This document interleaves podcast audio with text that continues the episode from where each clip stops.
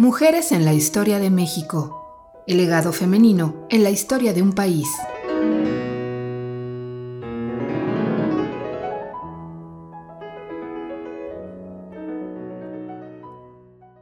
Inés Arredondo. Inés Arredondo es una de las grandes figuras de la literatura mexicana del siglo XX. Nació en Culiacán, Sinaloa, en 1928 adoptó su apellido materno en honor a su abuelo y por rebeldía contra su padre, quien le fuera descaradamente infiel a su esposa. Manifestó su vocación literaria desde temprana edad, pero sus padres, a pesar de ser personas cultas, manifestaron una total negativa al respecto. Como lo cuenta Claudia Albarrán en su estudio biográfico sobre la escritora, quien siempre la apoyó fue justamente su abuelo. Ranchero analfabeto, pero de extraordinaria sensibilidad. Entre los episodios de su infancia, Inés guardaría el mejor recuerdo del tiempo que pasó en la próspera hacienda azucarera que él levantó con el trabajo de muchos años cerca de Culiacán. Estudió la preparatoria en Guadalajara y luego se fue a la Ciudad de México, donde comenzó la carrera de filosofía en la Universidad Nacional Autónoma de México. Después se cambió a letras y con el tiempo también estudió bibliotecomanía y arte dramático.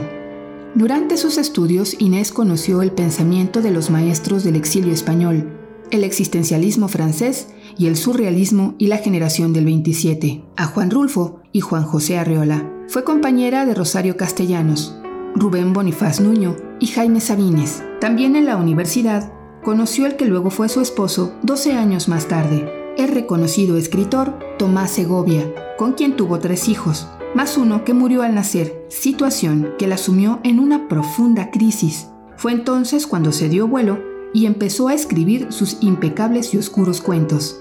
Inés Arredondo trabajó como consultora editorial e investigadora en humanidades en la Biblioteca Nacional. Fue profesora de teatro en Bellas Artes. Colaboró en la redacción de dos importantes diccionarios, uno de la literatura latinoamericana y otro de historia de México. Realizó traducciones, fue autora para radio y televisión y dio clases de literatura española del siglo de oro y de cine en la Universidad Nacional Autónoma de México.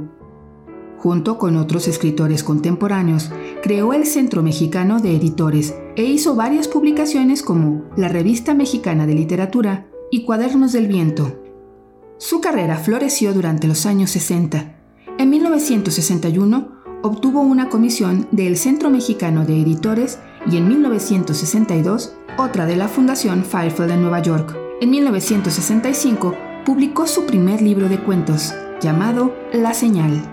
Tras su difícil divorcio de Segovia y luego de una breve pasión amorosa con García Ponce, su amigo de muchos años y con quien tenía una profunda empatía literaria, se casó por segunda vez, ahora con el cirujano Carlos Ruiz Sánchez en 1972. Ya para entonces era una escritora respetada, pero la consumía en numerosos desarreglos físicos. Padecía insomnios, alucinaciones, irritabilidad, hipersomnia y problemas en la columna y la vesícula, además de su afición al alcohol. Cuenta Eve Gil que en su paso por varios hospitales, incluida una clínica psiquiátrica, Inés conoció al doctor Ruiz, quien deslumbrado por su inteligencia se enamoró de ella, a pesar de todo, y que ni siquiera su futura suegra y que de hecho terminó suicidándose tras la celebración del matrimonio de su hijo. Nada de ello impidió que el destino se cumpliera. En 1979 publicó su segundo libro de cuentos, Río Subterráneo, que la hizo ganadora al premio Javier Villaurrutia. En 1981 realizó una maestría en letras hispánicas.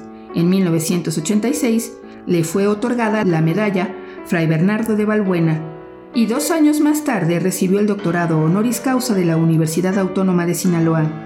Además colaboró en la revista de la Universidad de México, Revista de Bellas Artes y la Cultura en México. Inés Arredondo fue una de las pocas mujeres destacadas dentro de una corriente preponderantemente masculina, conocida como la generación de medio siglo, a la que también pertenecieron Juan García Ponce, Juan Vicente Melo, Sergio Pitol, Salvador Elizondo, Tomás Segovia, Julieta Campos y José de la Colina. Su género por excelencia fue el cuento, con temáticas que varían enormemente, pero siempre abundando en personajes deformes, física o moralmente, seres grotescos, pervertidos y convulsos, desnudados en sus miradas, descubiertos en sus mundos subterráneos e inquietantes, comúnmente velados por la sociedad. Aunque la mayoría de sus protagonistas son mujeres, casi todas víctimas por algún hombre, en su narrativa brillan por su ausencia elementos perpetuamente ligados a lo femenino, imponiéndose la pasión, la muerte y la perversión. Comprometida moral y estéticamente con su literatura, Inés Arredondo quebrantó la inocencia de sus personajes y desnudó sus realidades más crudas, directa, incisiva, incluso cruel, pero siempre sutil. Debido a la disminución de su movilidad causada por sus problemas en la columna en sus últimos años, la escritora permaneció en su hogar acompañada por su esposo hasta su muerte, ocurrida en 1989.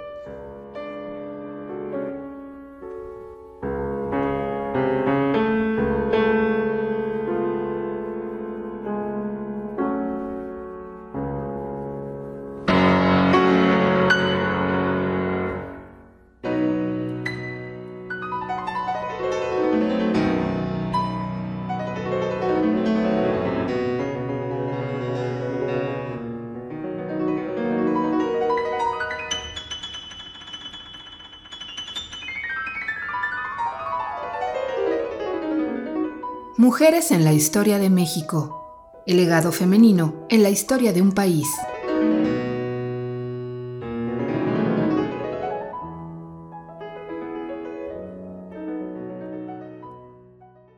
Esta serie está basada en el libro de Alina Mosurrutia, 101 Mujeres en la Historia de México.